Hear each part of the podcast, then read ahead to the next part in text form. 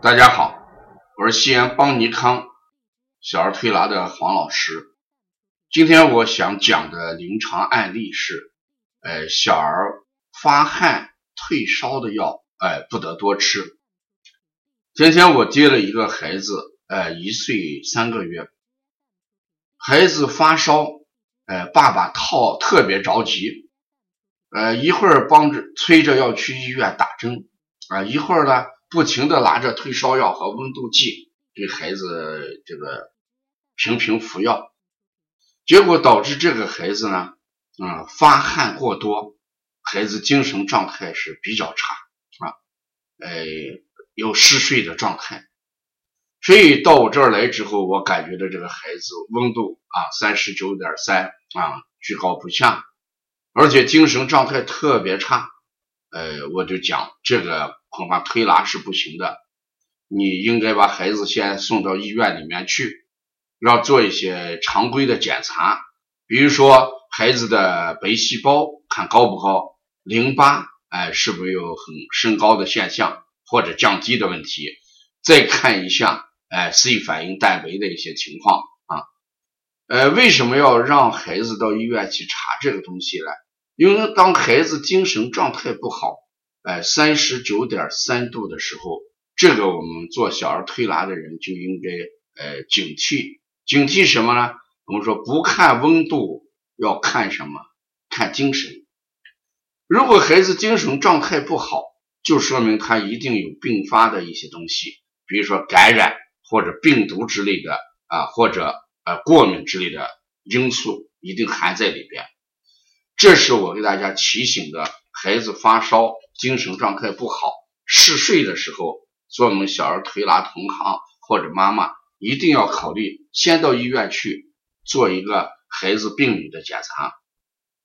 我今天讲的重点不在这儿，我讲的重点呢，就应该在发汗药怎么吃啊，不伤害孩子，还能呃降温的问题。你看这个发汗的话。哎，一吃汗一出来，温度会怎么样降下来？但是存在着一个问题，什么问题呢？孩子发烧的时候，他往往是呃热灼阴经，就是体内的水分阴经本身就由于高热而在减少，在蒸发。这个时候你再让他排汗，就等于体内的液体量有两份的损失。一方面发汗损失，一方面呢热灼阴经。那孩子体内阴经缺失的时候，缺少的时候，那就会形成什么温度上升，这时候就变成什么阴虚而发烧，表现的就嘴唇干裂、眼睛干涩、皮肤干燥、尿量偏少啊，尿味道重，颜色要黄。那这个发汗药啊，我们一般指导家长的时候就讲，你的夜呃晚上睡觉的时候，比如说十点半、十一点你要睡觉，你给孩子呃服上一次这个退烧药，起码管四四个多小时，哎，这时候也就到凌晨三四点了，是吧？这个凌晨三四点的时候，然后呢，你再观察一下孩子的情况，如果孩子这个温度是这么一个呃稳。稳定的状态啊，持续的状态，那就不一定要服这个退烧药了。你再把间隔往长里拉一点，给孩子通过什么？哎，这个毛巾擦一擦呀，用个冷敷的方法啊，降温的方法来处理一下。你千万不要啊，三小时、四小时吃一次。你吃的越多，孩子这个烧是越来退下来，不但退不下来，可能就会引起其他的一些情况。体内阴经缺失，我们说肺是一个什么喜润恶燥的脏器，前面也讲过，当肺在这个呃肺燥的情况下，孩子的呼吸就感觉到窘迫，这个时候肺上也有可能由于阴经缺乏啊，形成什么导致肺炎，这就是我们的风险啊。所以发汗固然能退烧，但它不是退烧最好的一种。方法最好的方法是给孩子还要补足体内的阴精啊，当然，这个时候如果吃发汗药，给孩子的水量一定跟上，因为这个孩子正好是他不喜欢喝水啊，你给什么水他都不喜欢，这也就形成更大的麻烦。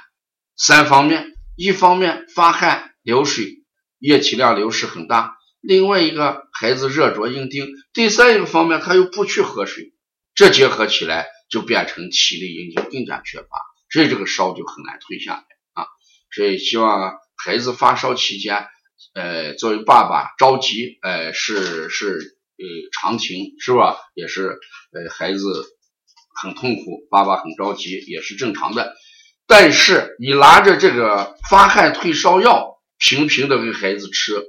这种对孩子的伤害是非常大的啊！希望我们以后给孩子服用这个发汗退烧药的时候，把说明好好看一下，而且在这个说明的范围上，我们要适当的调整。不能说四个小时吃一次，我们就严格按四个小时，不是这样的。这个四个小时呢，它是一个普通的量，我们要针对孩子这个个性、孩子的体质状况，要酌情来服药，千万不要拿着说明书，甚至呢，呃，缩小这个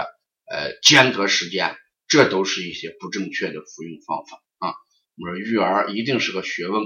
呃，作为爸爸也好，妈妈也好，在服用药的时候一定要慎重啊，剂量的问题、时间间隔的问题啊，这是对孩子形成影响的一个很重要的因素啊。